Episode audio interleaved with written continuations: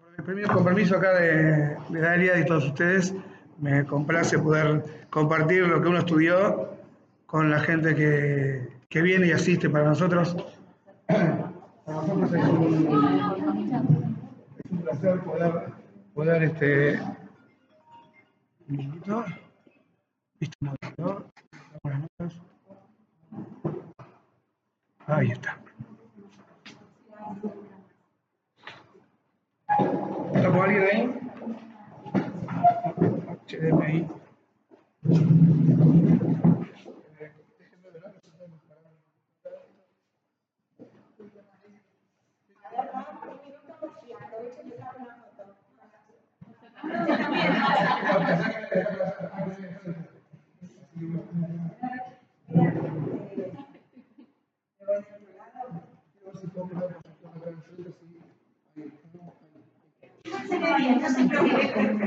Bueno, se llegó de Nishmat. Hoy es, ahora, antes de la Shekiah, el Yorsai de la Rizal. Vamos a hacer el de Nishmat de la Rizal y después la Shekiah de Hamkilu. Hamzuli, perdón. Así que. ¿Cómo no? Dígame el nombre. De abuela. Balún Qatar, Dairon, Haram, Shakonia y Balón. Sí, la mamá de Ariel, todo. Hay que publicar. Bueno, el año pasado tuvimos una charla eh, que me invitaron y aprovecho para publicarla. Mi nuevo proyecto de Torah Coach, nombre registrado. Touch. Ben David. Touch, Torah con un toque de coach. O sea, que está, este es, el- esa es, la primera charla que doy en este emprendimiento nuevo. Eh, la verdad que durante años estuvimos estudiando Torah y seguimos estudiando coaching, estudiamos, seguimos estudiando. Y la idea es poder justamente aplicarlo a la Torah. Muchas veces lo dije y una de las cosas que más me gusta es por qué lo estudié, porque justamente eh, poder ver en disciplinas que hoy en día son reconocidas mundialmente, por lo que ya dijo la Torah, justo veníamos del médico con mi hijo, me dijo mi hijo, esto que dijo, el- lo que dijo el doctor está escrito Avot". Digo, bueno, justamente, como dice Pirkei Avot, a foja, a foja de culaba, no le quitamos mérito a ninguna disciplina, por el contrario, a veces están, pero tenemos que conocerlas para poder utilizarlas. Entonces, uno de los objetivos que me llevó a mí es poder también darme herramientas que quizás por mi falta de capacidad no las puedo extraer de la Torah, pero sí valerme de otros elementos como para poder sí hacerlos. Cuando tenemos que, una frase que a mí me, me gusta mucho, no quiero decir que la cumpla, pero trato de hacerlo, es una frase que dijo el doctor Betella. Si fallas en planificar, estás planificando fallar. Yo después les paso para que presten atención, el paper se los puedo pasar, el audio también, me gustaría que participen, yo no, yo me aburro ya solo. ¿Sí? Así que las hago trabajar a ustedes también. ¿Vale eso acá, Dalia? Sí, perfecto. Para que presten atención, pues estoy grabando para que puedan escuchar. Minuto 22, esta vez, ¿sí? después les paso el PDF con, con las placas. No es un PDF, no es un PowerPoint como me gusta hacer a mí, lo hice bien concreto, sin chiches, sin sonidos, sin videos, básicamente con lo que voy a decir como una guía por lo que estamos hablando. Si fallas al planificar, estás planificando fallar. ¿sí? Cuando una persona falla la planificación, o sea, obviamente hay algo que no le va a salir. Recuerdo una vez un evento, no importa ni dónde ni cuándo, salió desastroso. Y yo le dije a un colega, che, ahora qué vergüenza, sabiendo que va a venir alguien tan importante que Argentina. Y Gabriel está, ¿no puede hacerlo mejor? Me dijo, Gaby, el plan no falló. Da- David Basur me lo dijo. Perdón, paréntesis, aprovecho para felicitar a la familia Herman, perdón que no podemos estar, por Yossi, ¿no? Yosef. Por que los papás, que todo lo que quieran tener, que tengan, que vean a sus hijos ocupados con Dori y Shai. Entonces, él dijo, no, Gaby, no, el plan no falló, porque no hubo plan. Entonces, si estás fallando al planificar, estás planificando fallado.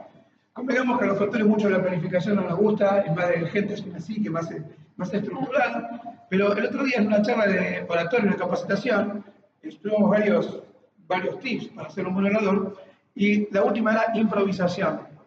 Y el profesor dijo, muchachos, doctor Morín Rabonín, que estamos capacitándonos ahí en la UP, por medio de Menorá, y dijo, no se crean que la improvisación es fácil. Para improvisar bien hay que estar bien preparado. Sea, incluso para improvisar hay que tener una preparación previa, por lo menos saber qué vas a decir, cómo te vas a estructurar, si vas a contar un macé, uno tiene que saber. Yo, por ejemplo, soy una persona que donde voy, hablar, siempre tengo que tener un as en la mano, porque ya sé que donde voy, no me la creo, pero sé que es así. Aparte, parece el chiste de los tres chiflados, ¿quién quiere ir al frente? Y todos paso para atrás y. Generalmente la curly, no sé si soy pelado y gordo como él, pero generalmente quedo yo.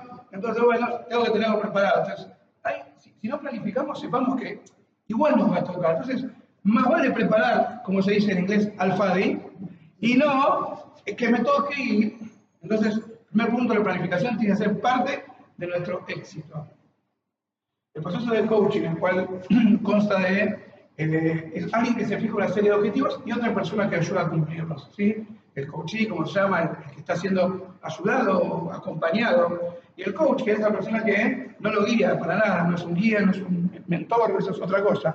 Es alguien que hace ver cosas que quizás por prejuicios o por estructuras mentales la persona no tiene.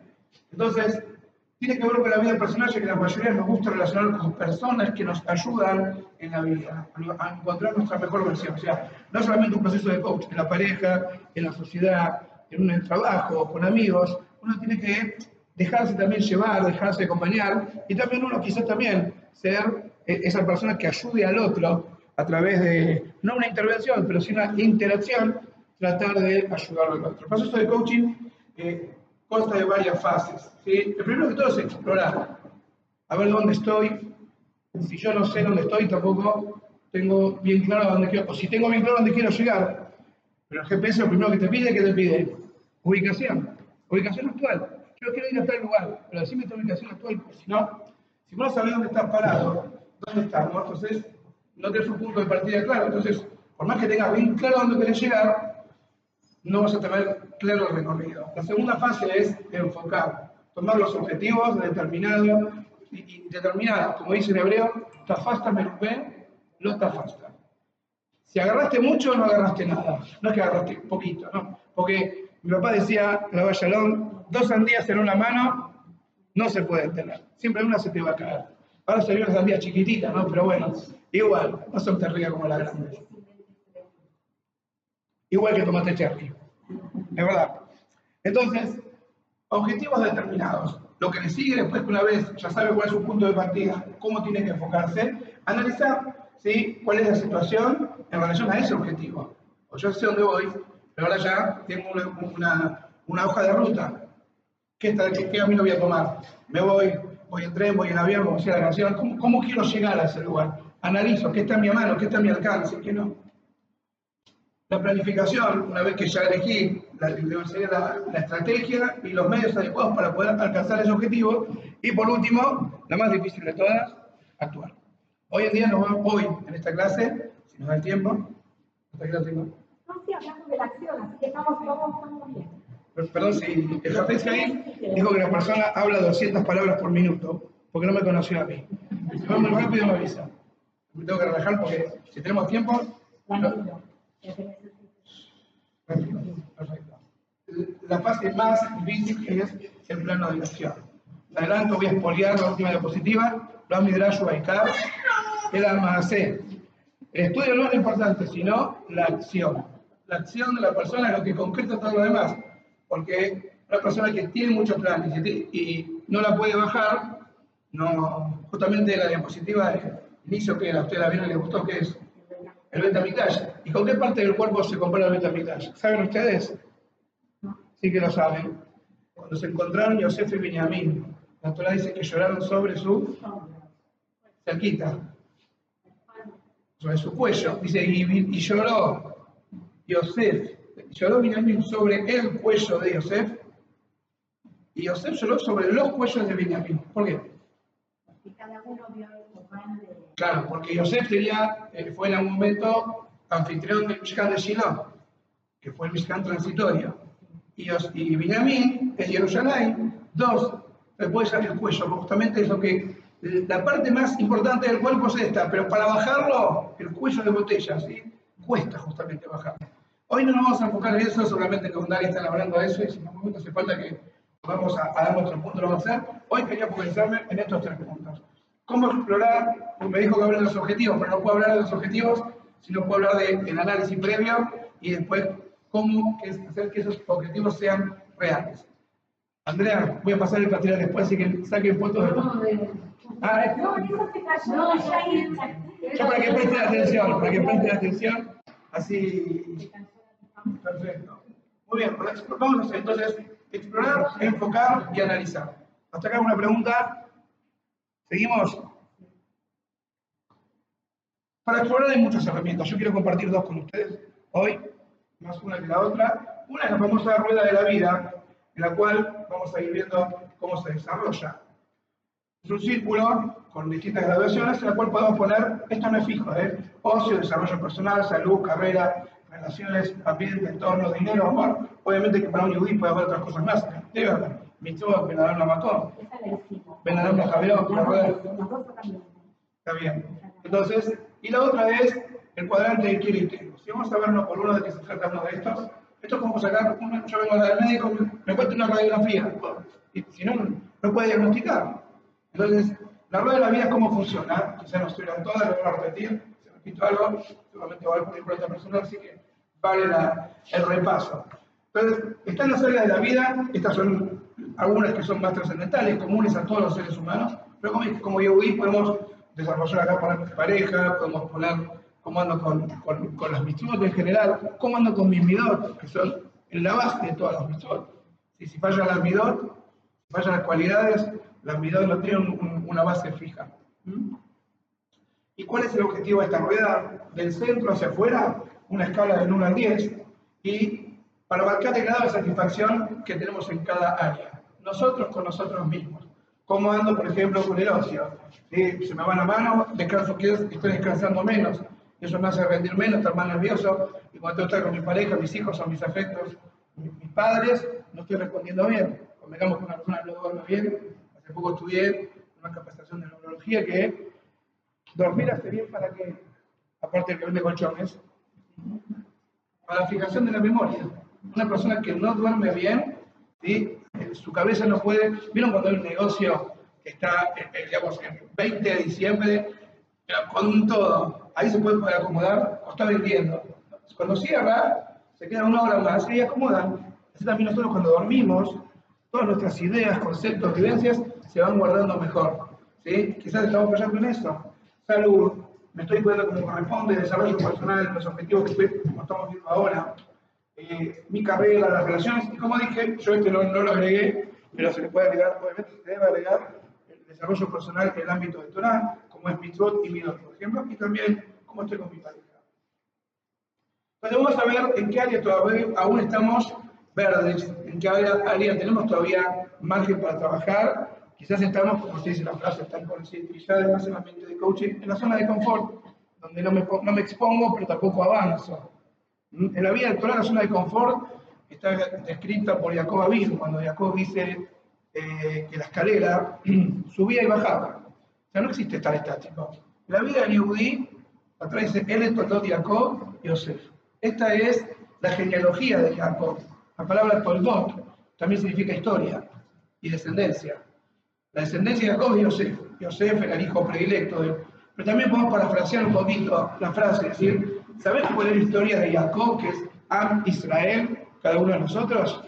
Yosef. Siempre agregar algo más. No quedarse como estamos. ¿sí? Una vez un gran amigo mío, Raúl Gabriel Fallas, él me dijo, la vida es como una escalera mecánica para abajo. ¿Sí? Si te quedas parado, bajas. Si querés mantenerte, tenés que ir arriba a la escalera. Y si querés llegar hasta arriba, como hacen los pibes de diversión, tenés que ir más rápido. ¿sí? Entonces, esa es la famosa zona de confort. Y ahí podemos detectar, mediante este gráfico, cuáles son las zonas que todavía no desarrollamos todo nuestro potencial. Y después vemos por qué. Quizás vamos a ver la la, en el paso que sigue de la planificación, cuál sí estoy hoy en día en condiciones de poder abordarlo. Quizás me falta un estudio, me falta quizás capacidad, experiencia, quizás me falta una compañía, de una persona que por ahí está sola. o sea, vamos a ver en qué área yo hoy como estoy tengo las herramientas, o por lo menos saber cuáles son las que me faltan para poder desempeñarme. ¿Ok? Esta es esta herramienta, la rueda de la vida. ¿Agregarían alguna área más ustedes, por ejemplo? A ver, quiero escuchar, quiero aprender, quiero salir de mi zona de confort. La parte del vínculo con nuestros hijos, marido, dentro de lo que es lo laboral, lo que es estudio profesional. Acá Sí, tiene su propia ruedita, sí, obviamente. Y si uno se pone a abrir, es como el ADN, ¿no? Abre átomos y más subátomos y muchas puertas, muchas ventanas y cada puerta. ¿eh? Por ejemplo, hijos, con cada hijo puedo tener mi propia meta, mi propio objetivo. Y claro, porque cada hijo, eh, como dice mi mamá, que ayer de salud y la vida, son como los de la mano, son, son míos, son todos distintos. ¿Sí? No, son iguales. Yo, y uno como el adulto de la relación, es el que tiene que ser más flexible. Vamos a pretender que, el chico cambie. Entonces, como leí otro día, la única cosa que puede cambiar en una relación interpersonal que es la forma de mirarlo. Yo quiero que, yo quiero cambiar mi relación con el otro. La única cosa que se puede cambiar es mi forma de mirarlo. La verdad que eso yo lo, lo- ¿Cómo? Tienes uno, yo o el otro. No, uno al otro, ¿no? No tengo autoridad para que lo comprenda. El hijo, sí, Tampoco, no es mi hijo. Ese es el problema que tenemos los seres humanos. El problema que tienen los seres humanos. Es un tema, ¿no? La primera mujer que nombre le puso a su hijo, Caín. Mi hijo, Canitis Elohim. Una vez una madre fue al médico dijo, doctor, tengo un problema, el nene no me, no me está comiendo. Dice, mejor, si no sería caníbal. Me toma como muy posesivo, todo. Mirá la nota que me trajo. Sí, sí, está buscando un chico aquí. Sí. Eh, Andy, Andy Fau. Y ahí, eh, hoy empezamos a las 7. O si quiere escuchar el show de coaching acá, no me molesta. Si usted no le molesta. Entonces, eh, eh, perdón, ¿tu nombre? Sí. Ahí dijo Mónica algo muy importante. Que el otro no pueda aprender, es el derecho que él tiene, pero no mi obligación. O sea, yo como padre y educador tengo la obligación de transmitir, pero no de imponer, si no estaríamos convirtiéndonos de docentes y padres en, en- en- Bueno, pero por eso justamente lo más difícil es cuando uno lo toma como algo mío. Entonces lo tengo, ahí entra lo, subjetivo, entonces ahí no puedo actuar. Cuando, un, eh, cuando lo subjetivo entra, ya uno no, tiene la mentalidad clara. Una vez había, en el patio de la escuela, había, estaban jugando los chicos, dijo, maestra, se cayó un nene de la escalera, bueno, que, que lo levanten. Eso me dijo, ¡ah! Ya me gastará. Porque ya es de uno. Entonces, cuando uno lo ve como algo personal, entonces por eso es muy importante que uno lo trate de, de- de- externalizarlo. Tampoco ser un iceberg frío, témpano, que no tengo sentimientos. No, pero hay que saber no engancharse con esas emociones. Porque si no, de- no- estamos discutiendo el par y par. Y ahí es donde, no, eh, a ver, el guardavidas tiene que estar mejor parado que el que está haciendo socorrido. Si no, nos unimos los dos. Una técnica que usan los guardavidas muy, muy grosera. ¿Cuál es?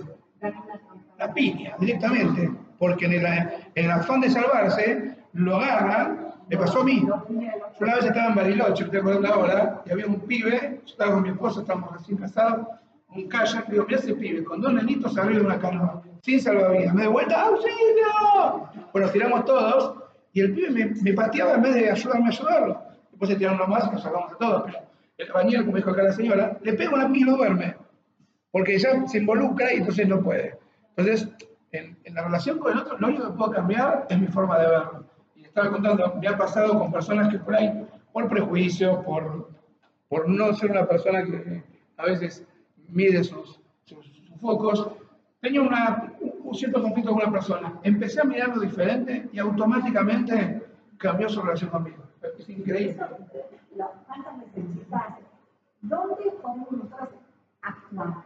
¿Podemos cambiar, estar en esa ilusión de quiero cambiar mi nombre, quiero cambiar mi familia, quiero cambiar. O sea, es, la base es saber que trabajamos sobre nosotros, no trabajamos cambiar a esa- misión le pondría una música de fondo. Yo. Chan, chan, chan, chan, chan, chan, chan. Misión imposible. Aparte no nos corresponde. No nos corresponde. Sí podemos eh, inducir el camino, que lo sigan después. Yo, yo vi una persona que era, era así muy conflictiva. Después me di cuenta por qué. El pobre hombre tenía un hijo con problemas, tenía muchos problemas en la casa. Y después lo comprendí. Pero cuando yo lo veía de mi rol, Después una vez este, me crucé andando en bicicleta con él, el otro día vine y me trajo, Rab, tiene una luz vieja, todo, me regaló todo un set de luces. Un día me dio con una valija, me regaló un soporte para colgar la valija en el escritorio, solo. ¿Pero qué cambió? Un día llego al CNIS, la vuelta de tiran todos mis libros con nombres. Me había comprado una maquinita para poner un nombre y puso nombre a mis libros, solo. ¿Qué cambió? Mi forma de verlo a él. Cuando yo vi que me, me puse, por ejemplo, no es el tema, ¿no? pero ya que lo nombramos, me puse a ver las cosas buenas que hacía y se las dije. Digo, me di cuenta que acá estuvo usted. ¿Por qué? Y porque están los libros acomodados. No hubo día que un libro fuera de su lugar. Digo, ¿dónde aprendí a arreglar ese libro? Y el otro día están todos mis libros arreglados, sin que yo se los pida. Uno le da al otro un puesto y el otro se va a esmerar en mantenerlo. Eso es una técnica, no es manipulación, ¿eh? es realmente trato interpersonal. ¿Cómo? Valoración. Valoración y transmitirlo. Porque si uno no lo transmite, justo acá en el ahora, una de las cosas más lindas que tenemos el ser humano es el libre albedrío. Pero lo mejor que Hashem nos enseñó que tenemos libre albedrío. Si no sabemos que tenemos libre albedrío, ¿para qué nos sirve tenerlo? ¿Sí? Te, te regalo un, un ejemplo ahí. Hay una familia pobre y no tienen casa, no tienen comida, no tienen ropa. Yo le regalo un millón de dólares, pero ¿sabe qué? Se lo dejo en el fondo del changuito. Si no saben que lo tienen. Es valorarlo y transmitirlo, hacerlo saber. Pasa que nos cuesta sacar elogios más que los dólares, la verdad. Tenemos los dólares guardados y tenemos que cambiar 100 dólares, nos cuesta, ¿no? Uy, ahí- pero el elogio parece que nos cuesta más. ¿Pero por qué? ¿Sí? Y si supiéramos que por cada elogio que vienen, vienen cientos de najas, seremos una máquina de dar elogios. Seguimos con esto entonces. El ejemplo que tenemos, por ejemplo, las distintas áreas. Acá, por ejemplo, el área que está más eh, baja es el 2. El 8 puede estar bien, 5 es un número que podría superarlo y demás. Si nos tiene que quedar algo más o menos como esto, y ahí lo mismo que dijimos antes, tal fasta, menos bueno, tal fasta. No, agarrar 4, porque no vamos a poder. Vamos a establecer una o dos áreas que estén a nuestro alcance, vamos a ver cómo. Y acá es detectar el área que yo tengo que trabajar. ¿Cómo? Para eso tenemos esta otra tabla que es el quiero, el tengo, el no quiero y no, tengo. Justamente en la parte de arriba, es lo que yo justamente quiero, y de acuerdo a donde estoy ubicado el cuadrante, por ejemplo, uno tiene que reconocer la- las cosas que sí quiere, las cosas que tiene, las que no tiene, las que le gustaría tener.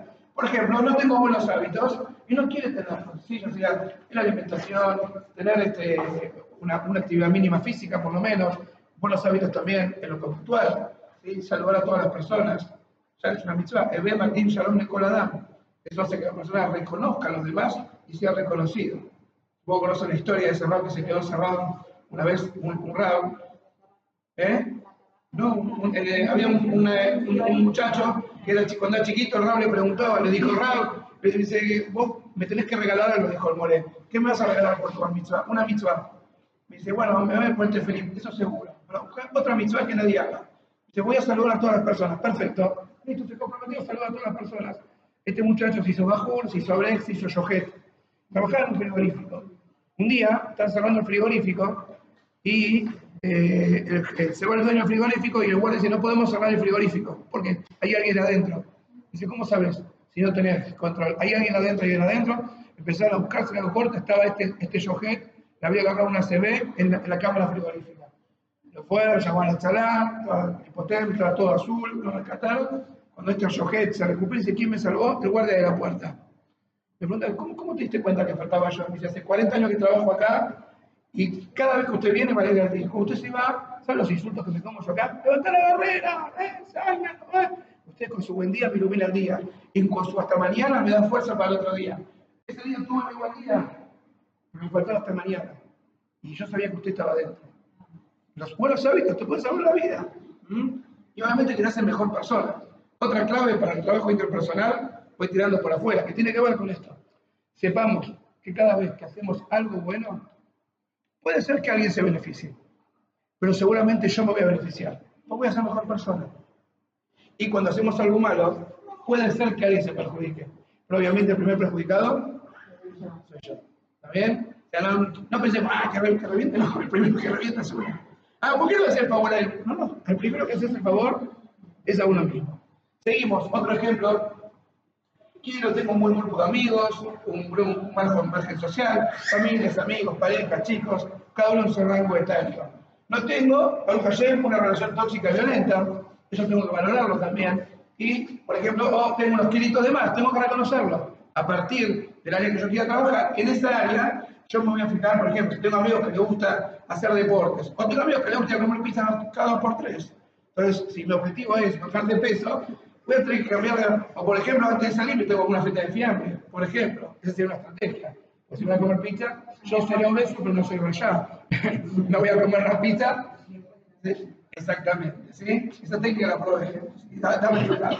¿Está bien? Entonces, en base a esto sería un poco el análisis. ¿Dónde estoy yo de acuerdo al área que Y ahora sí viene el área que me pidió Dalia que hable, que es el área de los objetivos. ¿sí? Hay una sigla que es en inglés, que es Que es inteligente, y que nos va a ayudar a reconocer cada uno de estos objetivos.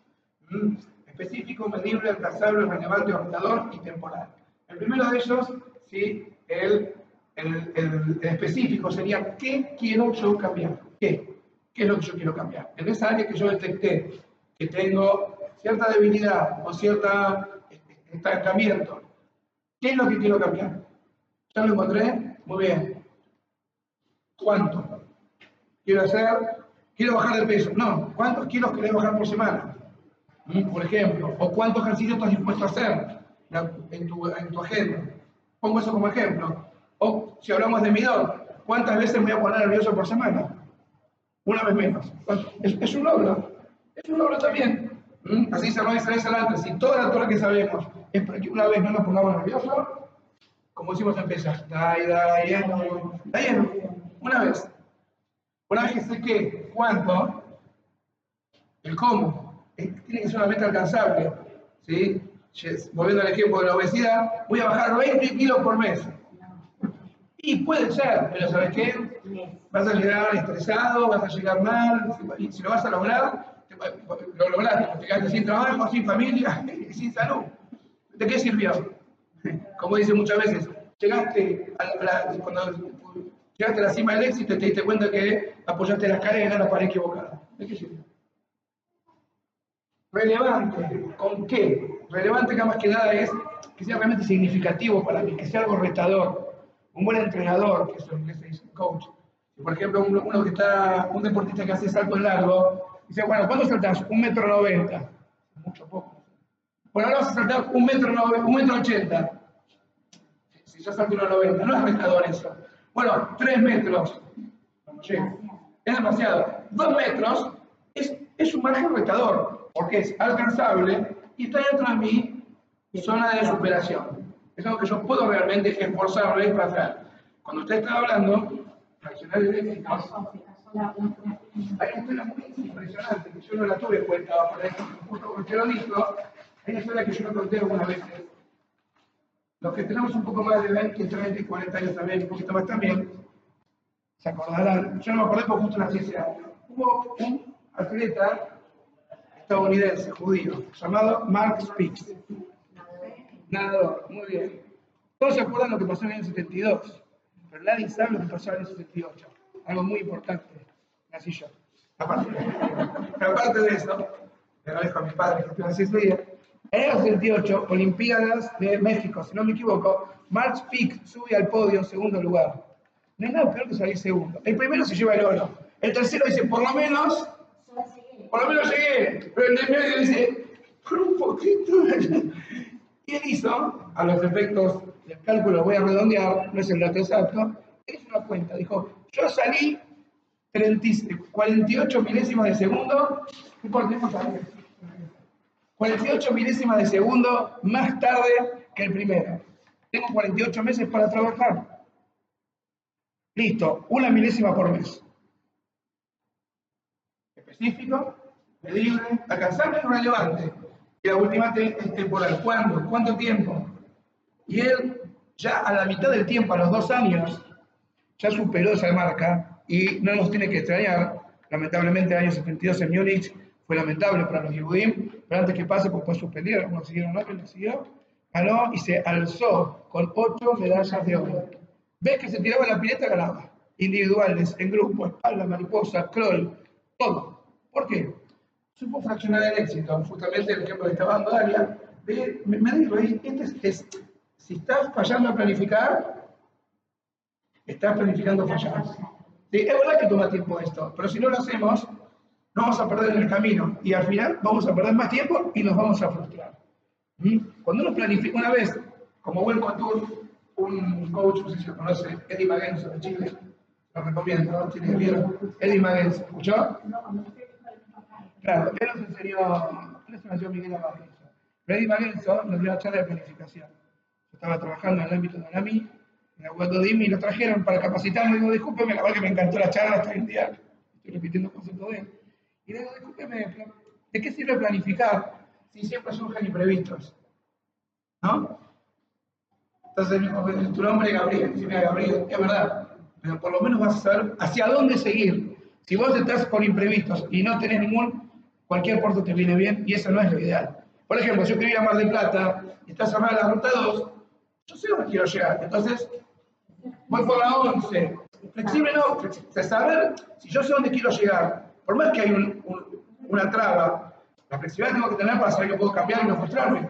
Pero tengo que tener bien claro a dónde quiero llegar. Puede haber imprevistos, pero si no sé dónde quiero llegar por los imprevistos, o no lo quiero planificar, mejor dicho, por los imprevistos, voy a estar más perdido. ¿Por qué? Porque no sé dónde está mi norte.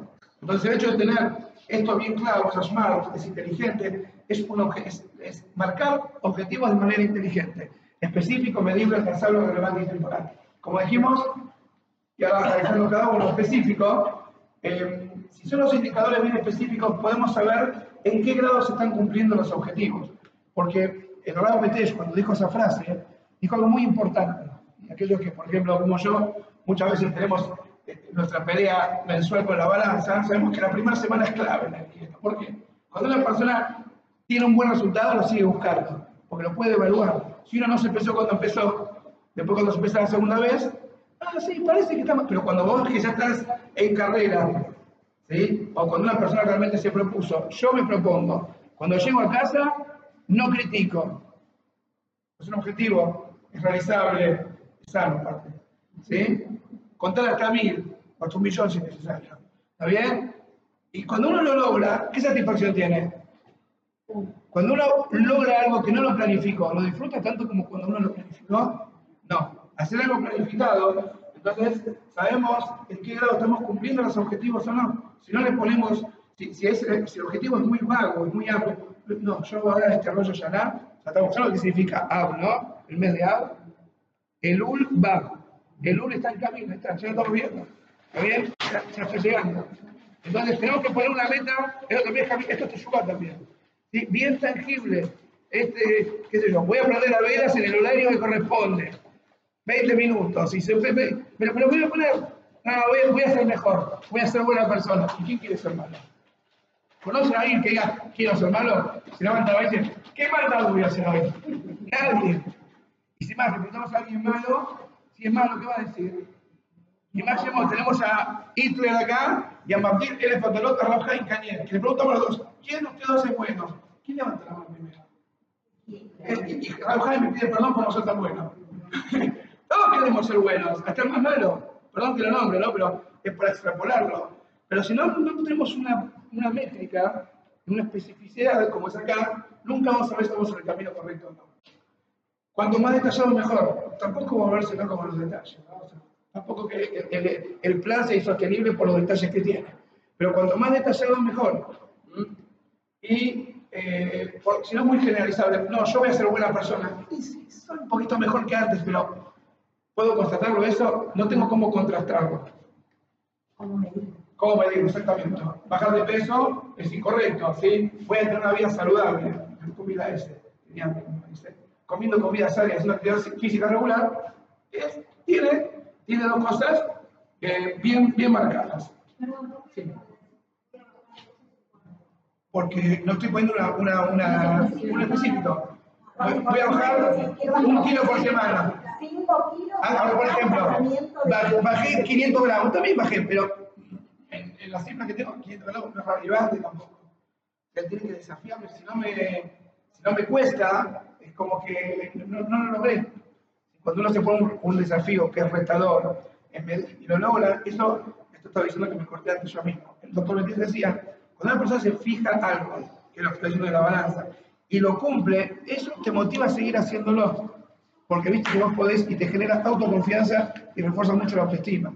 Por eso es muy importante que sea específico, que sea medible, que es la próxima variable, que, yo tenga realmente un control si el cambio lo hice o no. Y si no lo logré, a ver qué hice mal. Me faltó ejercicio, me sobró comida, eh, ¿qué pasó? En el caso este, en el caso de los míos, ¿qué pasó? Me faltó previsión, me faltó estudio doctoral. ¿Qué es lo que faltó? ¿Eh? ¿En qué caso?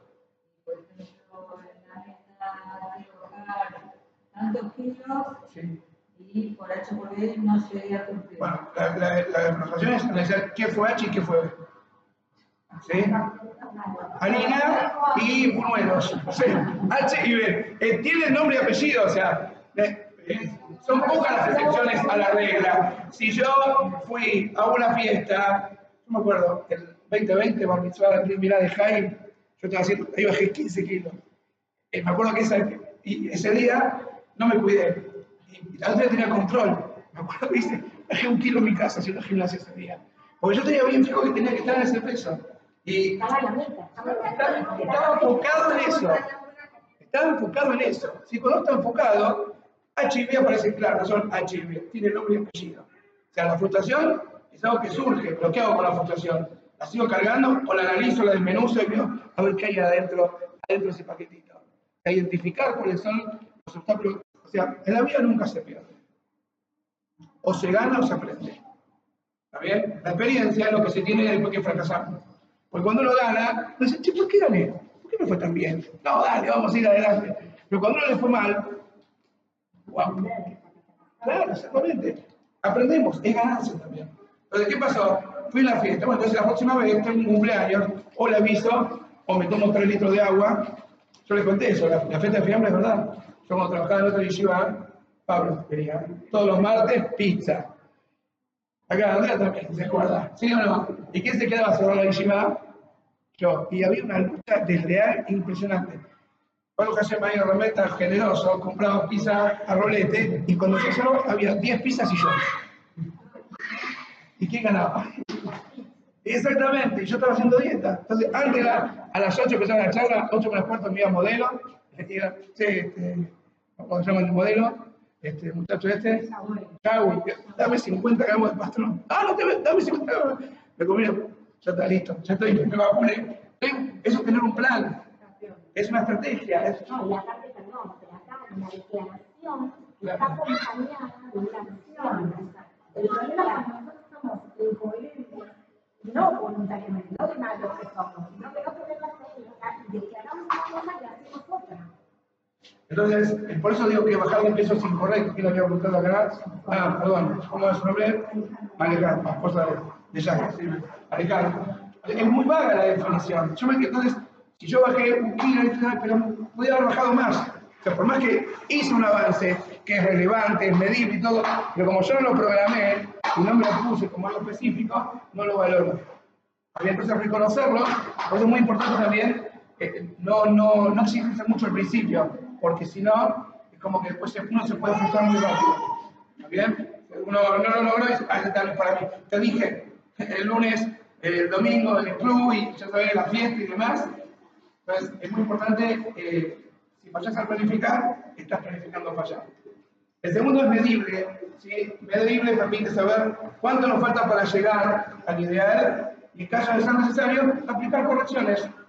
Si vieron cuando se esta insulina, le van corrigiendo. Hay que corregir ahora. Claro. Saber que hay un margen, ¿no? O sea, uno puede, no somos máquinas, somos seres humanos, no somos perfectos, no somos perfectibles. Entonces, hay que darse también un margen de error. El error es el maestro, es el maestro de la vida. Cuando Thomas Alva Edison patentó la lamparita, nunca falta eh, la- los que están celosos y fenestran a los grandes genios. Le dijo, ahora te pones a patentarla, haces una fiesta, si te costó como 200 prototipos. A lo que Thomas Alva Edison le contestó muy inteligentemente, dice, no, no, no entendiste. Este producto es un producto que necesita 200 pasos. Cada error, yo aprendí algo. O el filamento era muy finito, o el vidrio era muy grueso, o no le entraba aire, y el 199 fue uno y el 200 lo superó. ¿Está bien? Entonces, por eso, cuando al ser medible, yo puedo tener esa variable. ¿sí? Bueno, si eso es, por fuera de lo que es la- el planear el objetivo, tiene que con la parte, con la, con, con- con la conducta de uno. ¿Mm? Yo estoy hablando ahora es cómo trazo el objetivo. ¿sí? Tiene estas características. Ser específico, ser medible, ¿Mm? alcanzable, hay que chequear dentro de nuestras capacidades, y si no lo es lo proponemos, ahí estamos destinados al fracaso y también a la desmoralización. Si yo me pongo un objetivo muy, muy grande, nunca en la vida me voy a poner más nervioso. Ya me puse nervioso solo de decirlo. Porque no lo voy a lograr. Entonces tiene que ser algo que esté a mi alcance realmente hacerlo. Ya sea en lo que fuera, en lo económico también. Las personas que se proponen, voy a ganar un millón de dólares en un año. Olvídate, por más que haya criptomonedas, eh, bitcoin, Jaguarcoin, olvídate. Puede ser que ganes 100, pero si ganaste 900 mil, ¿qué va a pasar? Lo vas a frustrar. Entonces tiene que ser algo que esté dentro de tu alcance. Vamos a ver después, el paso que sigue, que hay que ver con la planificación, cómo sí determinar qué es lo que está a mi alcance. El objetivo fácil no nos motiva. ¿sí? A ningún chico de 5 años dice te felicito porque ya no usas más pañales. Obvio. Si es muy fácil, ni muy corto ni muy largo, porque si es cortito, te estás burlando de ti mismo. Y si es muy grande, te estás exigiendo demasiado y corres el riesgo de tirar la toalla antes de empezar. Un objetivo lejano, como dijimos, nos desilusiona y nos hace rendirnos desde el primer día, sino antes. Relevante y retador, algo que marca una diferencia en nuestras vidas, no algo que, si igual lo hago, aquí estamos engañando. Ayer no se lo puede engañar. Al prójimo, prohibido. Aquí estamos engañando a nosotros mismos. Como diría mi abuelita, muy halal. ¿Cómo te estás engañando lo mismo? Mejor que ayer, no mejor que nadie. Yo me tengo que fijarme conmigo mismo. Seguramente han hablado mucho de eso.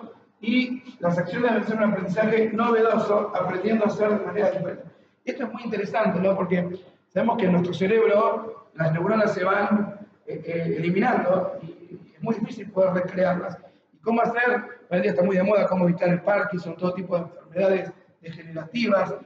Pensar siempre lo mismo eh, a una persona le hace no usar parte de su cerebro.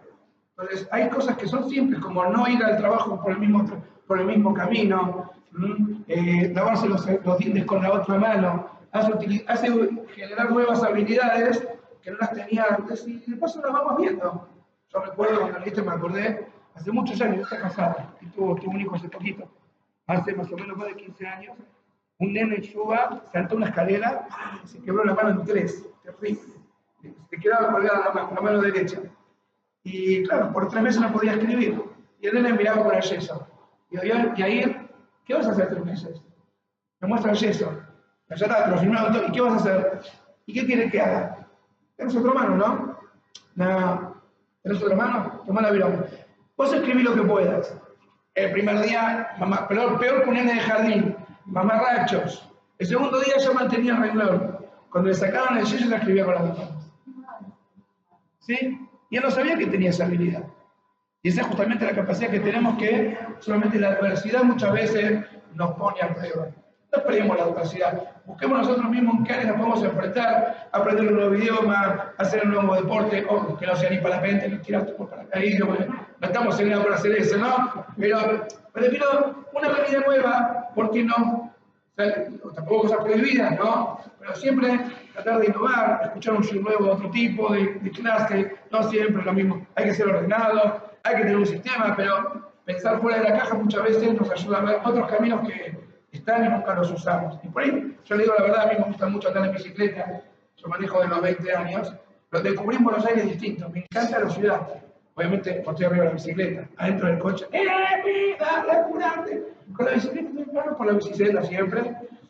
Y parque, fui acá, barrio Parque Hermoso, Costanera, eh, la reserva ecológica, me encanta. Me encanta, llamo biciterapia. Porque otro, otro camino, otro camino que hace actividad física también. Entonces, nunca pensé que me hubiera gustado, pero hay nuevas áreas y eso también es retador. Animarte a hacer algo que hasta ahora nunca lo hiciste. Obviamente, como estamos diciendo, dentro del ámbito permitido. Estamos hablando de ¿Mm? Pero no achicarse de alguna manera, porque vas a descubrir nuevas habilidades. Como dije, la adversidad nos pone muchas veces en esta situación, pero no esperar las, las adversidades, sino mismo tratar de ponerse en esa situación donde exige lo mejor de uno. Y por supuesto, temporal, tiene que ser medible en el tiempo, ¿sí? si no es el famoso lunes, cuando empezamos el lunes, si ese lunes nunca llega, no te dije de qué semana, ¿está bien? ¿Está bien? Y si no se fija el tiempo, se corre el riesgo de procrastinar, una palabra relativamente nueva, ¿qué es procrastinar? No dejes para mañana lo que pueda hacer pasado mañana. ¿No? ¿Cómo es, perdón?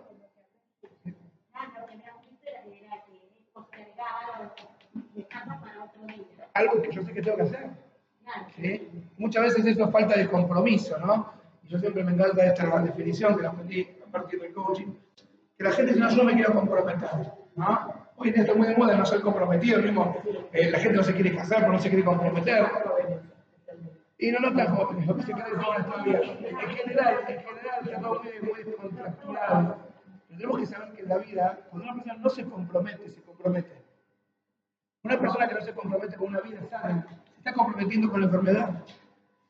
Una persona que no se compromete con el trabajo, se está comprometiendo con su economía, porque va a ser desempleado el día de mañana. Cuando yo me comprometo, elijo con qué comprometerme. Cuando no... ¿Eh? Ahora me lo explico, ahora quiero escuchar. Pero cuando no me comprometo, no sé qué variable me puedo tocar, no la voy a elegir yo. Pero cuando yo me comprometo, me puede ir bien o puede ir mal, pero yo lo elegí. Y si me va bien, jatar valor. Y si no, voy a aprender. Pero si no, que no, pensemos que si no nos comprometemos, estamos libres. Para nada. Estamos realmente comprometidos. Elijamos con qué. ¿Por qué dice como COVID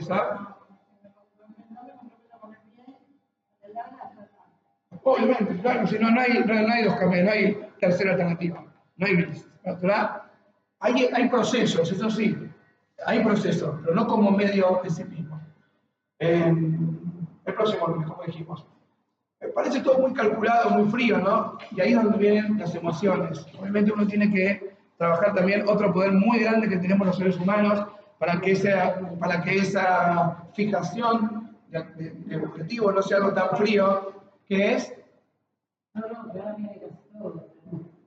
La emoción acompaña todo. Muy bien, pero que, que, hay una facultad que tenemos muchos nosotros que es el poder de la visualización. ¿Sí? Esto ya lo aprendemos de la Torah. Cuando nosotros salimos de Mitzrayim, salimos a la mañana. Pero ya de noche nos obligó a comer Corban Pesach de manera como si fuéramos libres. Pregunto yo, ¿éramos libres? Todavía no. No podíamos salir de la puerta de mi casa. No podíamos salir. Si salíamos, caíamos como los egipcios. Allá dijo, ¿sabes qué? Son libres, comé, ya estás el zapato en tu pie, el cinturón ajustado, la bala listo para salir. Porque hace de cuenta que sos libre. Había una vez un raro que iba a pedir plata a Estados Unidos para sus instituciones tenía un alumno que siempre lo bancaba, dormía en la casa, le organizaba los, los meetings, las entrevistas, todo. Y le dice, che, eh, dame 5 mil dólares. No, no, yo te los devuelvo. Terminó el día se lo devolvió. Dice, ¿qué pasó? Dice, si tengo 5 mil dólares en el bolsillo, yo pienso distinto. Ya, ya, ya estoy más tranquilo. Hago de cuenta que ese hacer de cuenta que ayuda mucho. Cuando uno se propone algo, hacer de cuenta que, hacer de cuenta que no sos más nervioso, hacer de cuenta que disfrutás de tu familia. Wow, te pones en ese lugar y ahí es donde juega la emoción. Y dentro de todo esto tan esquemático que es el SMART, uno se visualiza en ese momento y dice, che, qué bueno que sería. Y eso mismo es como un imán que lo va atrayendo uno para llegar hasta ese lugar. Es como dice mucho la profecía autocumplida, ¿no? Que no es tan así como dice el libro secreto, la Torah interviene muchísimo, pero tiene que ver mucho con eso. Y si no me creen, una persona que va a manejar y dice, voy a chocar, voy a chocar, voy a chocar. Y ¿te puedo pedir un vasito de agua ya que no funciona? Lo que lo quiera, gracias. Sí, exactamente. A mí me pasó una vez, fuimos con una pareja, yo estaba de novia, con mi actual novia, mi esposa, y, y, otra pareja que Baruch ayer no se casaron, entre ellos. Se casó cada uno con los suyos, fuimos a comer a el antiguo restaurante Madarín, estaba en Nazca. Era riquísimo, no sé por qué se fue de ahí, no tenía conocido. Pero bueno, al margen, con sus negocios que hagan lo que quieran. Muchas gracias. Y fuimos a comer, de pedir, despedirme, y esta chica, la novia de mi amigo, pidió brochet. Pero con una condición, me dijo el mozo, que no me manche cuando me lo sirva. El mozo puso cara, yo no fui. Estoy trabajando acá, bueno. Viene el mozo, trae la bebida, dice, ¿cuál es lo que le pedí? Eh? Trae aquí, me va a sacar la machine, toda la picada. Acuérdate lo que le pedí, ¿eh? Mira, hermoso, ¿quién pidió milanesa? ¿Quién pidió romito? ¿Quién pidió parrilla? ¿Quién pidió, bueno? Un, dos, tres, pa, ¡Ay, qué bueno! Ya profecía autocumplida. Veces, para bien y para mal. Para bien y para mal. Usemos ese poder de visualización para bien. Tracemos un objetivo y qué lindo que sería si yo no entro nervioso en mi casa. Qué lindo que sería si pudiera empezar el día más temprano. Cuántas cosas podría. Pedimos larga vida, ¿no? Y nos queremos quedar durmiendo. Levántate temprano, al final discute a mí. Una época me levantaba muy temprano y me di cuenta que cuando vemos a mí es eso, aprovechar más el tiempo, más el tiempo. Entonces, cuando eh, es importante visualizarse en ese estado para motivarte. ¿sí? Algo, ¿qué, qué, qué es lo que quiero lograr? Ya hice el SMART, le puse todo blanco. ¿Qué sería si yo podía hacer eso? ¡Wow, qué bueno! Sería, si yo, por ejemplo, puedo cuidar mi trabajo, puedo ser eh, más eh, independiente económicamente, qué bueno que sería. Entonces, esa sensación me motiva a llevar a hacerlo. Y es como que se va pavimentando el camino hacia ese rumbo. Imagínate que yo lo has conseguido y hacete esa pregunta, ¿sí? Eh, ¿Cómo me siento? Qué bueno, me costó mucho conseguirlo. ¿Qué hubiera perdido si no lo tenía? Y ese ejercicio, vamos a decir la verdad, tenemos esa vocecita dentro que no nos deja tranquila. Usémosla para bien. ¿La tenemos o no la tenemos? Usémosla para bien. ¿Podemos poner un ejemplo acá? A ver, escucho. Y paso a poquito. Por ejemplo, el tema de la dieta, ¿no? Que es algo recurrente y que acá sale mucho. ¿Qué sería visualizar la persona que dice yo quiero bajar 10 kilos? Primero, ¿para cuándo? Para que sea medible, sea alcanzable. ¿Tengo posibilidad en cuánto tiempo? Como dijo el Rabel, un mes voy a bajar o tengo 3, 4 meses que puedo hacer un programa y donde yo el primer vistazo, el segundo vistazo, estoy fraccionando ¿sí? para bajar un poco lo que estamos viendo en teoría por bajarlo acá. ¿Qué sería visualizar? Es imaginarme, supongamos que no sé, que quiero bajar de peso para la persona femenina o para el no un determinado momento, para el verano, para no para poder poner el vestido que me visualizo por todos los sentidos, me imagino, me tomo el tiempo incluso de relajarme para me yendo a dormir, mirando si puedo la pijama, me imagino cómo voy a estar yo con ese, en ese momento, vestida de esa manera. ¿Hasta qué voy a colocar en ese momento? ¿Qué persona le voy a acompañar? Todo lo que implique, con los cinco sentidos. O sea, ¿qué, quisiera comprar si tuviese ese peso? ¿Cómo voy a estar acompañando a un vanessa? Todo, absolutamente todo visualizar. Cómo me voy a sentir con cuerpo, con mente, con pensamiento, con lo que me voy a en todas las áreas. ¿Cómo voy a estar cuando cumpla ese objetivo? ¿Cómo va a estar ella cuando esté viviendo? Con su marido, con sus hijos. Todo lo que tiene que tener para cumplir ese objetivo que ella se propuso. Y por supuesto, como dijo también, en el medio van a pasar situaciones, pruebas, que obviamente van a en el medio. Y las pruebas son justamente para ver hasta qué medida estamos convencidos de hacerlo. Exactamente. ¿Para qué lo hace? El Rabo de Akiva Tatz, en su libro Vivir Inspirado, lo trae muy largo, pero el libro Joven Judío hoy tiene un capítulo que se llama Vivir Inspirado, y tiene una frase que es, es muy violenta la frase, es el narcotráfico. ¿Cuál es? El primero te lo regalan, el segundo te lo venden, y me hace lo mismo. Cuando nosotros hicimos Teshuvah, ¿cuánto disfrutamos? ¿Recuerdan ustedes? Si no me pedí que levanten la mano, pues es algo muy personal. Imagino que alguna de acá habrá aprendido a verlas por primera vez. ¿Recuerdan esa emoción? ¿El Shabbat pasado lo sintieron? ¿Por qué no? Son las mismas venas. ¿Qué pasó con esa emoción? La primera vez que una mujer va a la micro es lágrimas, hay más lágrimas que agua. Hay que preguntar a si se puede el agua de la ¿no? Y después, ah, dame todo. ¿Qué pasó? El mismo marido, la misma mujer, la misma micro, la misma, ¿qué pasó? Entonces, el primero te lo regala, para que sientas a lo que podés llegar. El segundo te lo vende. Te sacan el, entusiasmo. ¿Para qué? Para que lo valores más. Como los chicos cuando empiezan a caminar de la mano. El que saca la mano, ¿para qué lo hace? Para que el chico lo pueda hacer solo. Ayer utiliza la misma técnica. Entonces, esas emociones nos van a ayudar para mantenerlo. Algo importante, porque yo también estoy con esto de la dieta, estoy haciendo ahora justamente dieta. Es muy importante, muy importante, cuando hablamos de relevante, no, tiene que, no es una cuestión de peso nada más. Tiene que ser una cuestión de salud. Y también de tolar. Tiene que ser como, hago esta declaración para comprometerme público. para que me hagan acordar. Yo le dije a Gabriel que ponga merienda saludable, así que si ustedes hacen la banca, hacemos merienda saludable para todos. ¿Eh? No, Sí, pero igual. ¿sabes que no, nutricionista no le gusta? Entonces, este, entonces tiene que ser un objetivo superior, porque la verdad, cuando uno ya bajó esos 10 kilos, yo me imagino quien hizo una dieta no la hace por primera vez. El efecto rebote, ¿qué pasó?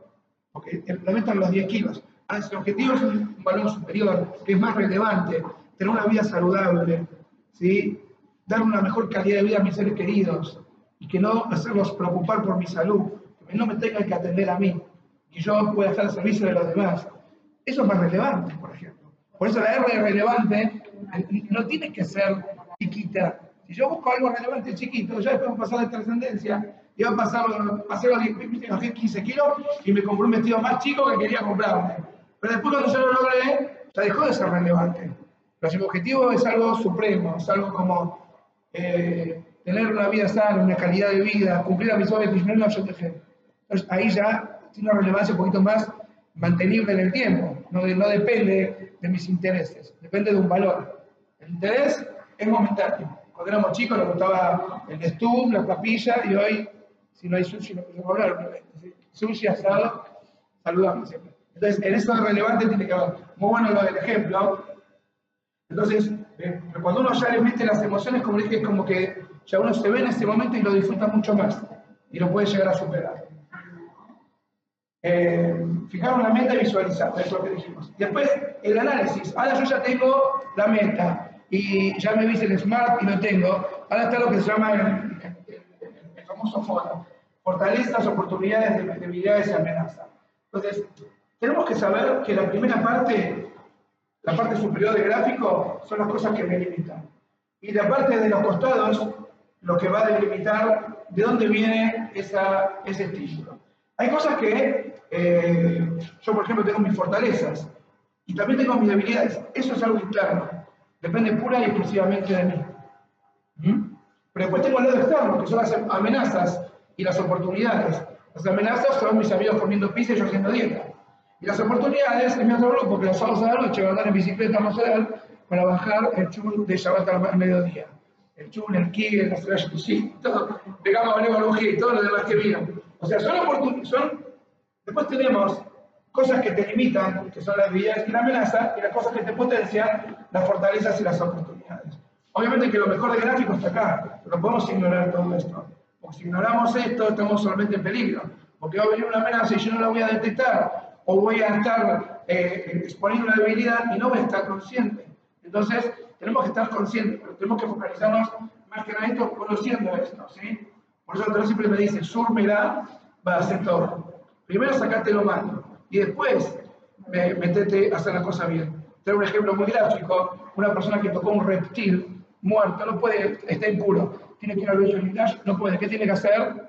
Tiene que ir a la micro, un hombre también. Lo que pasa es que se mete a la micro con el reptil en la mano. Sigue impuro. Sigue impuro porque la fuente de impureza la tiene adosada a él. Entonces, las debilidades y las amenazas es para sacarlas. Cuando saqué eso, recién ahí puedo abordar el camino de bien. Yo termino un partido, termino andar en bicicleta, tengo que venir a hacer un casamiento, no, tengo que bañar, tengo que sacar la ropa de de mañana y después ponerme el traje. Si me pongo el traje encima de eso, voy a estar mal, el traje lo voy a arruinar y todo lo demás. Entonces, ¿cómo estamos parados frente a los objetivos? Ese es el análisis que sigue ahora, el último punto que vamos a ver hoy. Si yo tengo el objetivo específico, medible, alcanzable, retador, organizable y temporal. Sé que mucha información. Después se lo voy a para que lo vean. Sí. Del primer semestre. Y no hablamos, ¿eh? Es, es, clase especial. Yo estoy dando la materia libre. Voy a comparar. Entonces, este FODA depende de cada meta, porque tengo que analizarlo, como dijimos, la rueda de la vida. Cada uno es con la meta para, para, para mejorar mis cualidades. Tengo otras amenazas que para cuidar mi, para ser mejor marido no es que ser mejor eh, en la escuela, en mi caso, por ejemplo. ¿Mm? Podemos ver las cosas que nos limitan y las que nos potencian. Si a mí me limita eh, tener gente que, que, no tiene una vida saludable, o en el trabajo gente que está siempre en los círculos viciosos, que hablan siempre mal del jefe y que están en contra del sueldo y que se quejan del horario. Y después está el círculo virtuoso, la gente que siempre mira para adelante. Otra vez me encontré acá con Nelson Dana, trajo un cuñado de historia, dijo una frase que me motivó mucho. Yo soy moreno, ustedes saben. Y me dijo, mira, yo también soy Moré, el que viene a Israel. Me dijo algo muy interesante. Yo le dije una frase de Moré, siempre me encanta repetirla. Hace unos años conocí a un rabbi de Israel de un Talmud de mil alumnos, gracias. Y él decía que eh, uno tiene que ser el Moré que quiere ser. ¿Qué significa eso? Y me dijo, mira, hay morín que vos lo ves y te cruzás la vereda para saludarlos. Y hay morín que vos te cruzás para no verlos. Trabajar de acuerdo al morín que quieras hacer. Yo le dije esa frase. Yo te doy otra frase, me dijo. Hay tres clases de morín. Yo conocía dos. El que va a trabajar, el que va a la escuela y el que va a enseñar. ¿Sí? Entonces, eh, hay gente que va a trabajar y esa gente a veces no, lo pincha porque se quejan del suelo, se quejan del hora. Entonces, pero tal que va a enseñar, entonces vos eso te motiva. Y hay cosas que te, que eh, lo, lo, las fortalezas te motivan, las debilidades se, se, se te desmotivan. ¿Podría repetir la anterior que era los tres que dijo trabajar en una Sí, que hay morines que uno se cruza la calle para saludarnos, hay morines que uno se cruzaría para no vernos. ¿Sí? Entonces, podemos ver las cosas que nos limitan y que nos potencian, hay cosas que dependen de nosotros y hay cosas que no. ¿Sí? Hay cosas que, que no dependen de nosotros, incluso en el plano espiritual. ¿Sí? Eh, eh, uno pide refugio lema. El otro día un chico me dijo, More, pedimos refugio lema y... ¿Qué pasó? Hoy hacemos el ¿qué pasó? No depende de nosotros. Nosotros vamos a lista de luz. Y así en todas las áreas. Obviamente uno quiere algo, pero sepamos que Hashem contesta todas las tefilos. ¿Sabían? A veces dice que no. Es una respuesta también. No es una respuesta. Hay una declaración de sí o no. No, Daniel. Entonces, eh, sí o no. Hay que saber decir que no. Eh, por ejemplo, ahí eh, ahí se puede bajar de peso. Aparte, sin abrir, que es un tema recurrente también para ustedes, el tema de- de- del- cuidado de la salud. No voy a hablar de bajar de peso. El cuidado de la salud. Eh, tengo otro proyecto aparte de Touch, se llama VOS. Vida, VOS se llama. Vida observable, observante saludable. Si alguien me quiere ayudar a hacerlo, lo, tiro ahora. Si porque antes de comer maúde así, terminar con. ¿Dónde está la, la cuidado de la salud? Pero más adelante, vamos a dejarlo pero más adelante. Tengo acá. Eh, eh, desmedido motivado. ¿no? Me gusta el chocolate. Por ejemplo, una amenaza es la fortaleza que estoy decidido. ¿Sí? Estoy decidido, estoy motivado. Una amenaza que me gusta el chocolate. ¿y, ¿qué, vamos a hacer? Entonces, habría que permitirse un poquitito. Está bien, un poquito. Para darte gusto, no para llegar a comerte la barra entera. Y permíteme hacer lo que depende de mí y lo que no depende de mí. Y por último, lo que quedó, lo que quedó para trabajar para la próxima es eh, eh, la planificación y la ejecución, justamente acá, que es eh, el diseño de la acción, como se llama el coaching, las competencias finales, ¿sí? que es un poco lo que, volviendo a todo lo que hablamos, pero esto hay que bajar la tierra, y justamente yo les avisé que va a ser la última frase, que es lo amigash baikar, ela amase, lo importante no es el estudio sino la acción, por eso también una frase que muchos los coaches dicen es, más vale un gramo de acción que 100 kilos de intención. ¿Sí? Así que bueno, a ponerse a hacer y tratar de bajar a todos esos conceptos que tenemos en, el- la vida práctica. ¿Preguntas? ¿Comentarios?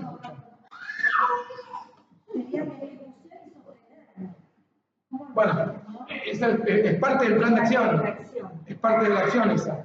Sostenerlo es parte de la acción. ¿Sí? Y si no lo puedo sostener como un evento halpe a mí. En descartar es halpe a. Una, una vez. Tiré, usé y tirar. No sirve mucho.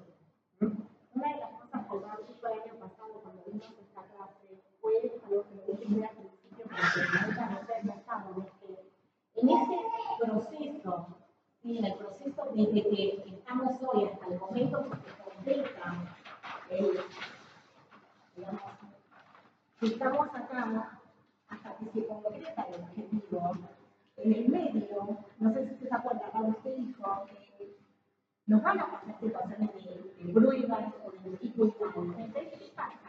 Cuando la persona no tiene una meta y un objetivo, esas pruebas las transita con depresión, con angustia, con estrés.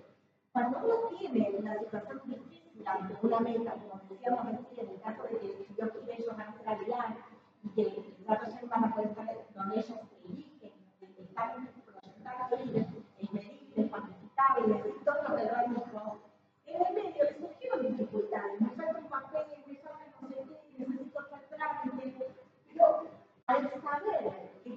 el norte, que es la direccionalidad de los el, el foco, a dónde yo me concentro toda la energía, esas pruebas uno las vive con una tranquilidad y saber que, bueno, es parte del proceso. Y en esa parte del proceso es donde el dijo, te tropezaste, aprender eso, en vez de quedarte en la queja, que fue otra de las clases, y en vez de quedarte en la queja que no construye, que organiza el prójimo, que le, le saca fortaleza, que es una placa efectiva, me fortalezco porque sé que mi visualización está. Donde yo me imagino de con mi marido, con mi hijo, con mi padre, con mi otra hija. Hoy te da fuerza. Otra cosa. Yo no puedo con mi genio. Yo no puedo con mi genio. Esta frase que está en el sabor tiene otra explicación. Yo me da sentar, el estudio no es lo importante, lo importante es el máximo. Así que le voy a regalar un máximo. Ella dijo de las pruebas de la vida. El su nombre fue al cual dijo, Rab, me mandó mi esposa, sin retorno. O voy a hablar con Rab o con el viento en las manos, porque soy muy nervioso. Ya está, llego a casa, parezco un volcán, todo el día gritando. Por favor, denme una seguridad, ¿sí? Digo, bueno, está bien, estoy ocupado, te quiero atender porque es urgente. Esperame afuera y llama a mi secretario. Y se deja la puerta abierta. Viene el secretario y hablaba a propósito, le dice, el tipo que está afuera dice que es nervioso. Por favor, en los próximos 15 minutos, provocado de la manera más grave que puedas. Por favor. Y el hombre escuchó. Entonces viene el secretario y dice, ¿me alcanzaste el libro? Sí, bueno, pum, le tira el libro en la cabeza. Uy, perdón, no, no pasa nada. no pasa nada. Le traes un café, sí, pum, le tira el café encima. Y así todo tipo de cosas, sí, eh, tiraba cosas la cabeza, lo pateaba, lo pasaba, le corría. Si puede levantar, señor, que te corre, si no, corre, la puerta, Y el tipo con una sonrisa de oreja a oreja. Pasan 15 minutos, esa persona dice, bueno, pase que lo quiero atender, pero no sé si lo voy a atender. ¿Por qué, Ram? Usted es un mentiroso. ¿Yo? Sí, usted hace 15 minutos me dijo que es un tipo muy nervioso. Y yo lo acabo de poner la prueba con mi secretario y escuché toda sonrisa, todo piloto, lo vi por la camarita. Y se hablaba, discúlpeme, ¿eh? pero se le escapó algo. Que yo escuché cuando usted dijo que es una prueba. Y cuando a tu esposa se le quema la comida, ¿qué te pensás que es? Y cuando tu hijo te trae una mala nota, ¿qué te pensás que es? Y cuando el ascensor no viene, ¿qué te pensás que es? ¿Sabés lo que es una prueba? Y es una prueba que te hace más fuerte. Muchas gracias.